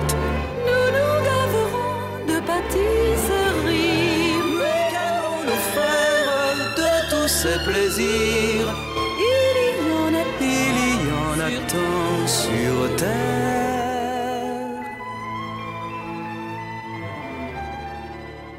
Et euh, c'est pour ça, ouais. et surtout que c'est intéressant aussi, c'est l'approche, comme tu l'avais dit, au niveau du fait qu'il n'y ait pas de, de, de scène de, de, de bal ou qu'il n'y ait pas de, danse en fait. Bah, il y en a une où on s'attend Oui. justement et finalement il n'y a rien quoi C'est que oui, il, il prend une approche, euh, au, au contraire des parapluies de Cherbourg et euh, des demoiselles de, de Rochefort qui étaient très chorégraphiées, où il y avait des scènes de, de, de chorégraphie, de danse et. euh, purement Purement. Avec Jim Kelly Là, en fait, il est vraiment sur un, un peu une comédie musicale, bah, un film musical très immobile en fait. oui Il y a- très figé très figé, ouais, ouais. Même, j'ai pas vraiment fait attention, mais enfin, c'est- je pense qu'en fait, c'est peut-être pour ça aussi qu'on a, euh, quand Podane arrive dans la ferme, après qu'elle ait fait son voyage là avec euh, le carrosse qui Mhm. s'est changé, où euh, bah, elle arrive, mais euh, c'est au ralenti. C'est au ralenti. En fait, elle, elle est au ralenti et tous autour d'elle sont figés. Oui, oui, En fait, tu vois, les, les, les personnages qui euh, bah, en fait, sont figés dans leur quotidien, figés dans leurs tâches, et elle qui est en transition en fait, oui, qui passe finalement de, la, de, la- de- de- de sa position de, de princesse à sa position de podone en fait. oui, oui. Bon, à part le poney qui a pas écouté. Et oui, par le poney. Qui est au premier plan en plus, on va... moi j'ai vu que ça du coup. J'ai que vu le poney qui est en train de dire Bah pourquoi elle court celle-là? Nous on n'a pas le droit de bouger Mais euh, et d'ailleurs, euh, je crois que ça, ça peut être aussi une, une évocation d'un d'un autre conte au final en fait. Ça sert le récit parce que elle- on, on voit bien qu'elle elle change de statut social et que bah elle va avoir un temps d'adaptation et que voilà, elle a fait un petit peu son temps d'adaptation là. Mais euh, je crois aussi que ça évoque aussi la, la Belle au bois dormant où il y a les tous les royaumes qui sont plongés euh, Dans- dans... un sommeil profond. Ouais, euh, ouais, ouais. je sais pas si c'est le cas dans le conte, en tout cas c'est le cas dans l'adaptation Disney où tout le monde dort. Mais euh, Après, il s'est beaucoup aussi inspiré euh, de des justement adaptations Disney. Il joue justement oui, des fois il joue dessus. Bah, c'est pour ça que l'esthétique de, de- du cercueil de la reine. de la reine. Il est vraiment inspiré du dessin animé Blanche-Neige. hein. Ouais, ouais, ouais. Mais du coup, il y a vraiment ce, oui, ce, ce côté aussi, justement, avec le, un peu plongé dans leur sommeil, un peu plongé de leur quotidien, en fait. C'est des personnages, des fois, ils sont piégés dans leur quotidien, piégés de leur statut social, parce qu'au final, même si euh, elle passe pour, euh, pour une souillon, ça reste une princesse, et du coup, au final, ça reste un prince qui, qui épouse une princesse. Il n'y a pas de changement de statut, finalement. Il n'y a pas non, de... elle a changé momentanément, mais après elle, retourne sa- elle retrouve sa condition sociale. De toute façon, en plus, elle est. euh, Enfin, pour les autres, c'est une souillon. Mhm. Mais elle, elle a quand même sa marraine qui lui a filé sa baguette pour avoir tout son petit confort chez elle. Ah ouais. Parce que dans le conte, elle ramène que ses robes, un miroir et c'est globalement tout. Globalement tout, pardon. Mais là, elle a son plumard, une lampe. Mhm. Elle a. euh, Enfin, un chandelier. quand Un même. chandelier, ouais. Elle- la fille, elle lui a quand même pas filé euh, une lampe à LED, euh, non, pas déconner. Euh, et elle ramène aussi. Il y a un autre truc qu'elle a. Il y a son miroir, il y a sa lampe, il y a son Ouais, change lit. un truc, mais j'arrive pas. Je m'en- À moins que ce soit que la cassette, peut-être, je sais plus. Ouais. Mais en tout cas, elle a pas que ses robes, clairement. Elle a tout le reste de son confort qu'elle a pu prendre. Alors qu'au début, on la voit juste mettre euh, ses robes dans sa petite truc et après partir.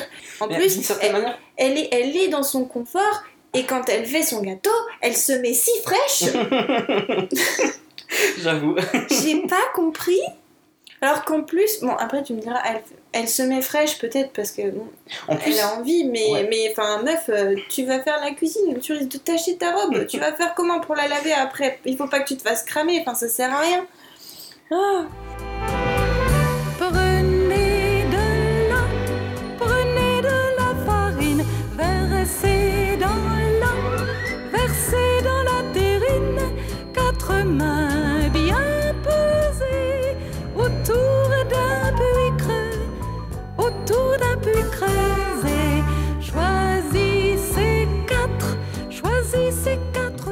Mais en même temps, c'est une scène qui ridiculise un peu le personnage, qu'elle elle retrouve son confort, elle a besoin de son confort pour survivre.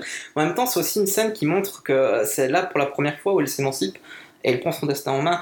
Parce que euh, le truc, c'est que dans le, dans le, le conte, elle n'a pas autant de, de maîtrise en fait sur, sa, sur la peau d'âme. Je veux dire, là, elle peut l'enlever par la magie, la remettre par la magie, et surtout quand elle l'enlève, elle est propre. Quand elle la remet, elle est sale, sans, Oui. sans se faire. euh, Et elle met une barrière magique aussi. euh, oui, elle met une barrière magique autour d'elle. Mais sa maison. Je me demande en fait si, si la barrière magique, en fait, c'est pas, c'est pas la fée qui lui met. Parce que le prince, quand il passe, à un moment donné, il parle à une rose. Parce Ah qu'il a oui, aussi trop pris de drogue. j'avais oublié qu'il parle aux fleurs. Il s'est cru dans Alice au Pays des Merveilles. Moi, ça me dérange pas, j'adore Alice. Mais d'ailleurs, peut-être une autre référence aussi de Demi, euh, avec les roses qui, qui parlent. La chanson des roses dans Alice, euh, c'est Il y a une preuve qui ça. prend de la drogue parce qu'il est pas inquiet, euh, normal. Non, ils trouvent ça très normal. Après, est-ce que c'est normal dans leur pays? Les roses parlent peut-être, je Oui, ne sais pas. Peut-être que c'est comme dans Le Petit Prince. Les roses parlent dans Le Petit Prince. Mais bon, quand même, sur le principe, tu parles à une rose. C'est pas forcément un truc qui est très commun. Et du coup, je me dis, la rose, elle le pousse. Elle lui dit, en gros, continue sur ton chemin, un truc Oui, comme ça, tu vrai, vas trouver une princesse. Donc je pense que c'est la, c'est la fée en fait qui le met sur le chemin parce que la fée lui avait dit un prince, une bergère, tout ça. Donc en fait, elle, a, elle, elle avait balancé quand même un peu la fin et elle se dit euh, faut quand même pas que je loupe mon occasion quoi. Donc elle, elle, elle se dit non mais là il faut que j'intervienne. Donc elle fait parler, elle se met dans une rose, elle parle, Et il continue son chemin, il va au bout de, dans la clairière. il trouve la maison. Il trouve la maison, et là, quand même, la fée, elle avait mis un, un truc pour qu'il puisse pas aller plus loin. Enfin, que tout le monde ne puisse pas aller plus loin. Toi, tu penses que c'est la fée qui l'a mis Oui. Parce que moi, je l'ai vraiment pris en fait comme peau d'âne pour se protéger. Étant donné que quand tu rentres dans sa maison, euh, je veux dire, euh, euh, ça se voit que c'est pas une maison de souillon. Genre, il y a un lit. Oui, mais elle s'est pas jetée de sort, Podane. Enfin, la fée lui a juste dit tu tapes le, le sol avec, avec la baguette et tes affaires vont apparaître. Elle lui a pas expliqué. Euh, tiens, alors tu fais bibidi bobidi bou, et puis, euh, tu, et puis tu auras un mur de protection autour de toi. Pour moi, c'est la fée qui, qui a fait ça pour pas que Podane soit découverte, parce qu'elle sait très bien, c'est sa marraine, elle la connaît, que bah elle a amené tout son bordel avec elle, et que bah, si quelqu'un le voit, c'est mort. Mhm. Mais c'est juste, tu peux rester éloigné, Effectivement. et du coup, tu vois qu'un coin, donc tu vois pas tout le reste. Là, c'est juste que cette espèce de quiche, Mhm. elle s'est mise en plein dans la fenêtre, avec son beau miroir, avec sa, robe de soleil. Bah forcément que enfin le, le mec il va la voir. Mais dans le décor de mémoire, on ne voit pas son lit, on voit pas tout le reste. Ouais, ça oui. Je vrai. pense en fait que vraiment c'est la fée qui l'a mis là, Mhm. le mur. Et que là, du coup, elle s'est dit, euh, ah c'est bon, j'ai pas besoin de faire plus, c'est le prince, tranquille. Faut bien qu'il tombe amoureux. En regardant par la fenêtre. Comme un gros. Stalker. En plus, il a vraiment une tête chelou, cette scène, j'en pouvais plus, je suis mort de rire. Je fais- Avec son, son rire, sourire de bonnet, là, je me suis dit, mais où on est? Oui.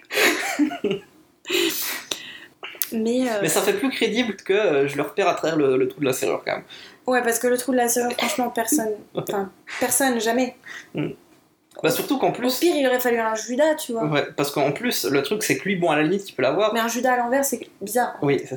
je mets un Judas, mais pour qu'on puisse voir chez moi. Les gens puissent regarder si je suis là, en fait. Comme ça, ils peuvent venir me cambrioler. Ça n'a aucun sens. Mais. Euh...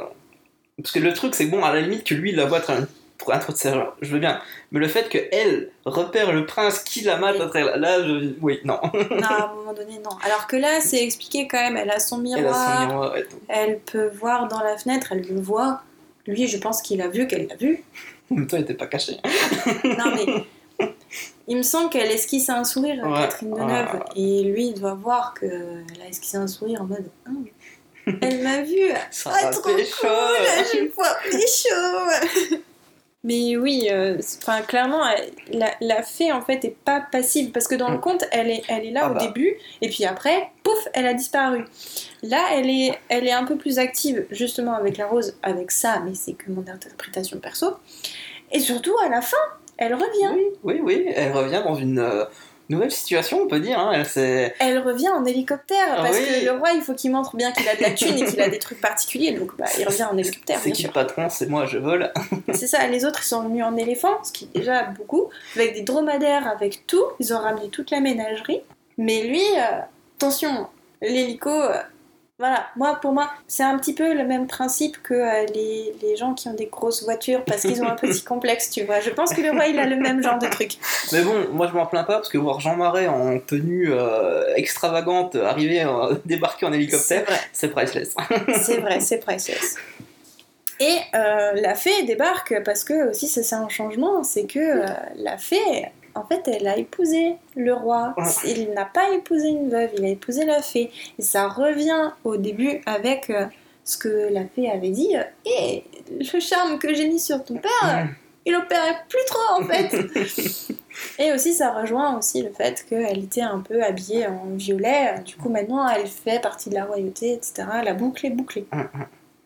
Et du coup, vu que tout est bien, qui finit bien à la fin, ils sont quasiment tous habillés en blanc, même tous habillés en Ils blanc. sont tous habillés en blanc. Je crois aussi que le roi et la reine rouge sont habillés en blanc. C'est le côté idéal, idyllique en fait. euh, tout le monde a trouvé sa place, tout le monde a trouvé sa, son âme sœur, entre guillemets. Tout à fait. Et je pense qu'on a presque fait le tour, non? Ouais, il me semble. Moi j'ai juste noté quelques trucs, mais c'était des choses qui m'avaient fait marrer. On est là pour ça, tu sais. J'avais écrit quand euh, Podane est en train de fuir, de, euh, de, enfin, qu'elle va fuir plutôt, et que euh, la fée est là, elle lui dit ah il faut vous en les dire pour pas qu'on vous reconnaisse, et qu'il y a Catherine Deneuve qui est là, et puis elle, attend, elle a ses grands yeux ouverts là d'ingénue, et la, la fée prend, met les mains dans la cheminée qui était dans sa chambre. Et puis il lui met un petit peu de suie sur les joues. Et Catherine Deneuve lâche un Mais vous me défigurez Je me suis dit, hé, c'est 2 grammes de suie C'est bon Elle t'a pas, elle t'a pas jeté un sort euh, type euh, Harry Potter euh, Non, ça va, tranquille, c'est pas Hermione à côté, ça va, ça va le faire. T'inquiète pas.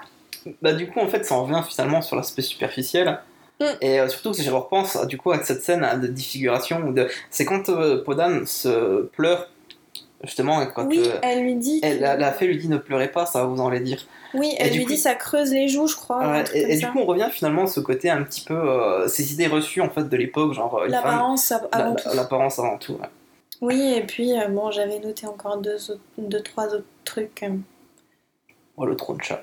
Bon, le trône chat qui n'a aucun sens. Je, je veux bien l'imaginaire, etc.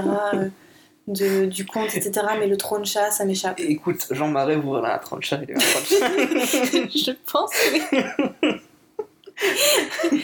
Par contre, un de mes personnages préférés, deux de mes personnages préférés, je pense, c'est le perroquet, parce que le perroquet, il est vraiment trop drôle. Tu- Et euh, c'est euh, le, le mec, euh, le gars qui est envoyé au début pour aller chercher le gâteau auprès de Podan, et qui ensuite s'occupe de faire euh, toute la. de gérer toute la Oui. énorme file d'attente, et qui est incapable d'aligner une phrase parce qu'il il se trompe toujours. Je sais plus, il y a un truc où il dit, euh, il veut dire les baronnes derrière et il se trompe, il dit les barrières, euh, les Oui, barrières, oui, de- oui. les barrières d'Aaron ou un truc comme ça. Je ne pouvais plus. Effectivement.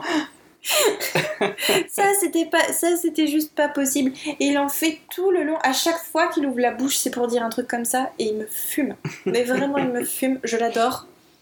Je veux ce personnage partout, tout le temps. C'est, j'aurais voulu l'avoir plus souvent en fait, parce qu'il est vraiment très drôle. Ouais, en fait, il fait que deux scènes à peu près, la scène. Et il fait que deux ou trois scènes, mais alors à chaque fois, il est, euh, il fait mouche, mais comme pas possible. Le dialogue et même la façon dont il l'interprète, c'est, c'est, beaucoup trop comique pour moi. Je, je peux pas, j'ai pas pu résister. Ah, J'avoue, que quand j'ai revu le film, c'est ça qui m'a surpris, c'est que, parce que je l'avais vu il y a longtemps, euh, j'avais Oui. pas le souvenir qu'il était si drôle en fait. Oui. Euh, parce que bon, j'étais petit, il m'avait peut-être un peu saoulé aussi. Euh, et du coup. Peut-être, c'est pas. Enfin, les chansons en fait sont pas. Il y a Déjà, il n'y en a pas beaucoup. il y en a pas beaucoup, il y en a 5 ou 6, Ah. mais dans les 5 ou 6, il y en a au moins deux. C'est la même en fait, c'est un peu le prolongement, c'est Amour, Amour, qui est d'abord chanté par Podan, Podan, et qui ensuite est reprise par le prince. En sachant en plus que les thèmes musicaux reviennent beaucoup, ce qu'on disait, Amour, Amour, qu'on retrouve plein plein de fois euh, tout au long du métrage. Donc euh, voilà, mais euh, celle qui, qui casse un petit peu, c'est la chanson de La Fée des Lilas au début. Et, euh, Bah, et, qui fait un peu plus moderne en plus, je trouve, par rapport aux autres qui on Aussi. continue sur le. ouais. Et, euh, qui a un petit peu plus de groove, ouais. Hum, hum. Et euh, bah, la chanson de, du prince, euh, la rêverie du prince et de la princesse, où ils sont clairement en train de prendre un trip sous LSD. Lui surtout. Surtout lui, oui. Il a trop de fièvre. Non, elle avait vraiment mis de la drogue dans le gâteau. C'était pas un 4 quarts innocent, c'était un space cake. Donc euh, voilà. Et euh, ah oui, et d'ailleurs, je me dis, je me suis dit aussi qu'elle avait peut-être pris de la drogue pendant qu'elle faisait le gâteau parce qu'elle était à ça de mettre le poussin dans la pâte. Oui. Mais je me suis dit quel pauvre poussin. D'ailleurs, quand elle est là, elle chante. Cette scène-là, par contre, je l'ai trouvée intéressante parce que c'est là où t'as euh, Podan et la princesse qui coexistent en même En temps. même temps, ouais. Et j'ai trouvé ça assez euh, poétique de montrer que du coup, en fait, bah, c'était un personnage, bon, littéralement, avec deux facettes. Et euh, c'est pas quelque chose qui est vraiment montré dans le, dans le conte. C'est au début, on a la princesse, ensuite on a Podan, ensuite on a re la princesse. Il n'y a pas de moment où elles coexistent, alors que là, c'est mieux. Bah, en fait, c'est un peu le côté paradoxal du film, c'est que d'une certaine manière, il euh, se moque de la superficialité des personnages, mais d'une certaine manière, il est beaucoup plus complexe Mm. que, que le conte, il est beaucoup plus euh, ambigu sur certaines choses, donc euh, il, est, euh, il, est, il est assez intéressant, je trouve, ce qui fait coexister justement ces, ces deux aspects, le côté un peu plus travaillé, un peu plus recherché, et le côté finalement, bah, les personnages ils sont un peu cons, quoi, donc... Oui. Je, je, je suis pas super emballée par Podan sur le principe parce que l'histoire ne me passionne pas, mais c'est un film qui est plus intéressant qu'il n'en a l'air. En fait. ouais, Et plus complexe et plus. euh, plus. euh, riche. plus un riche, hein. très créatif, Ouais. à peu près à tous les niveaux. Bah ouais, formellement, ça a été son. Ça, a été le premier vraiment à me dire tiens, je vais prendre le, le pop psyché de- des films américains des années 60 et le mettre en France. Mm. Euh, du coup, ça a été vraiment un peu. Ça a été un choc euh, esthétique en fait à, à l'époque. Euh, et le film a vraiment marché. Je pense que c'est aussi en grande partie déjà le travail sur les décors, les ouais. Ah, les décors et les costumes sont, très, sont très très beaux. Ah. Et euh, ouais, puis même la mise en scène en fait au final qui, comme ça a l'air assez. euh, Bah, Moi, elle me paraît plus sobre en fait que la plupart des, des, bah, des demi que j'ai vus. Oui, parce qu'il n'y a pas de ballet. Mm. Mais en fait, elle est toujours au temps de travailler. Quoi. Enfin, la- Bah, y a côté, clairement, la magie et la féerie opèrent dans. Il y a de- bah, il y a un côté grandiose en fait, grandiose. Et, euh, quand ils filment les châteaux et tout ça, il y a vraiment un côté très, euh, très romanesque en fait. Du coup, il y a quand même. euh, Et puis d'ailleurs, un château, il n'a pas pris n'importe lequel. En Ah tout ouais, cas, pour, le, pour le roi rouge, rouge, ouais. c'est le château de Chambord, quoi. Donc c'est pas, pas à Versailles, mais en fait, on reste dans la logique de Chambord. Ça a été construit au début de la Renaissance euh, par euh, François Ier, si je ne dis pas de bêtises. Et euh, bah, on est du coup dans cette époque-là aussi, pareil, un petit peu. Bon, Chambord a été un peu modifié après euh, par les suivants. Il y a des choses qui ont été rajoutées, mais à la base, c'était euh, c'était François Ier. Et donc on, retombe, on, retourne, on retombe encore sur euh, bah, c'est ce qu'on disait tout à l'heure, l'é- l'époque en fait qui n'est pas qu'on peut pas qualifier. Hum, hum.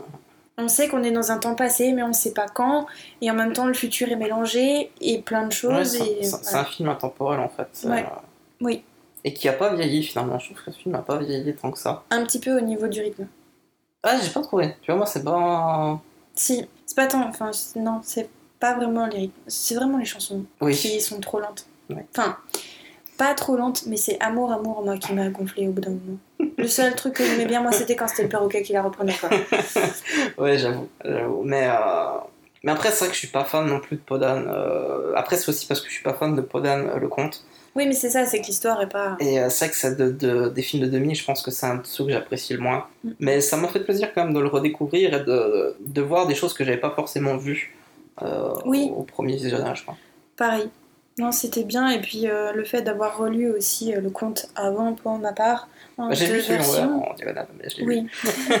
Mais les deux versions, ça a permis aussi un peu de remettre en perspective, euh, de voir les ajouts, les changements, de voir là où ils ont voulu rajouter de l'ambiguïté, etc. C'était plus, c'était plus intéressant.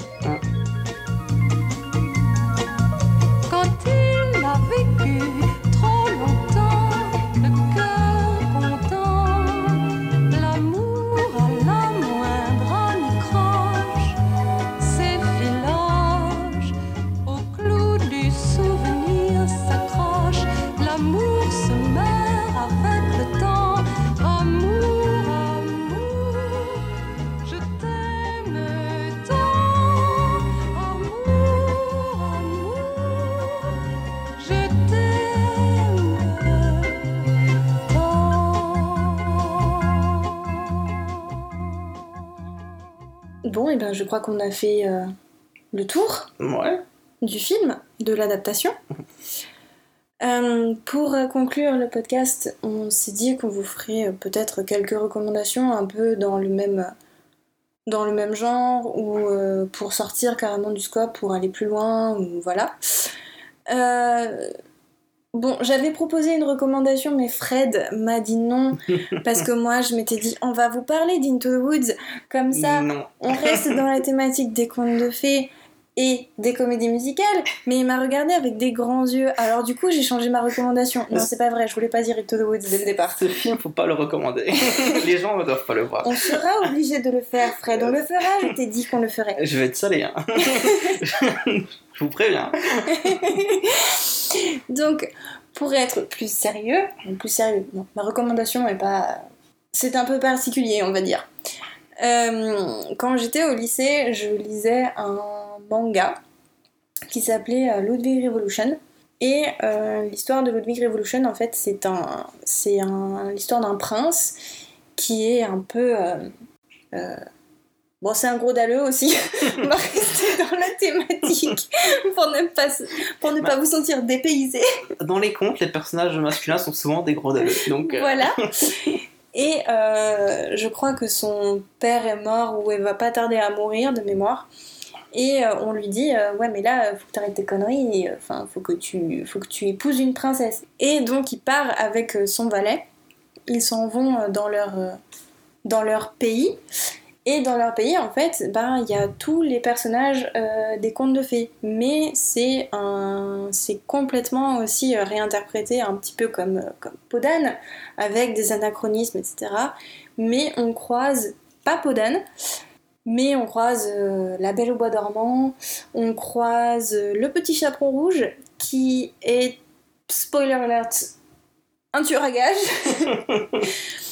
Et on croise d'autres personnages emblématiques des contes, Hansel et Gretel, Blanche-Neige, euh, Réponse, Cendrillon. euh, voilà. C'est un manga assez court, il n'y a que 4 tomes, mais euh, c'est assez sympa. Et, euh, voilà, je pense que ça peut. Je, je pense pas que ce soit très très connu en fait. Et bah voilà, si jamais euh, vous, vous aimez bien les mangas et que vous aimez bien les contes de fées et que vous aimez bien rigoler, bah moi je vous conseille Ludwig Revolution. Bah moi je pense que je vais pas être très original, Euh, je vais rester assez proche de ce qu'on a parlé aujourd'hui et je vais rester un peu dans le cinéma. Mais euh, pour les amoureux du conte, euh, je conseillerais bien le, euh, Belle la Bête de Jean Cocteau, tiré du, du conte de Jeanne-Marie Le Prince de Beaumont. Et c'est qui est une adaptation qui était sortie en 1946 et euh, qui est disponible sur Amazon Prime. Donc euh, si vous l'avez pas vu et si vous voulez euh, ou si vous l'avez déjà vu mais que vous voulez le revoir, n'hésitez pas. C'est un film qui est assez somptueux, Qui est très beau, ouais. qui est très très beau, très poétique et qui du coup est en plus un acteur en, en commun avec Podane, Jean Marais, Jean Marais en bête. qui du coup pour le en bête effectivement.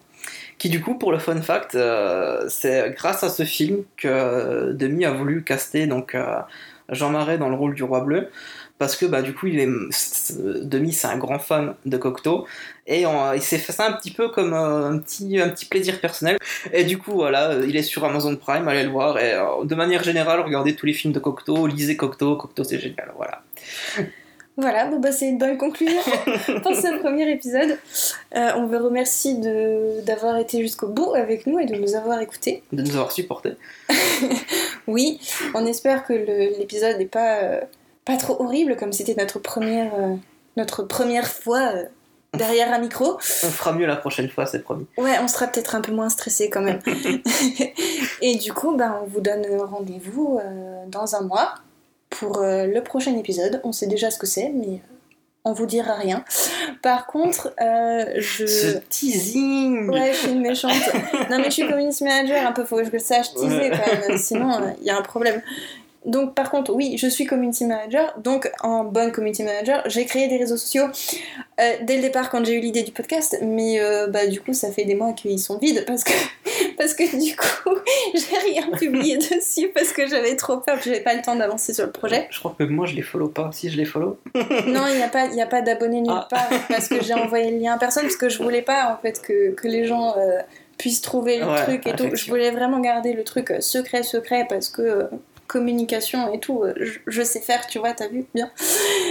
Et donc euh, vous pouvez nous retrouver euh, sur Instagram, Facebook et Twitter Twitter. euh, sur euh, bah, Focal Musical, à chaque fois tout attaché. Bref, on vous dit à très vite et puis et puis voilà. bah voilà Salut salut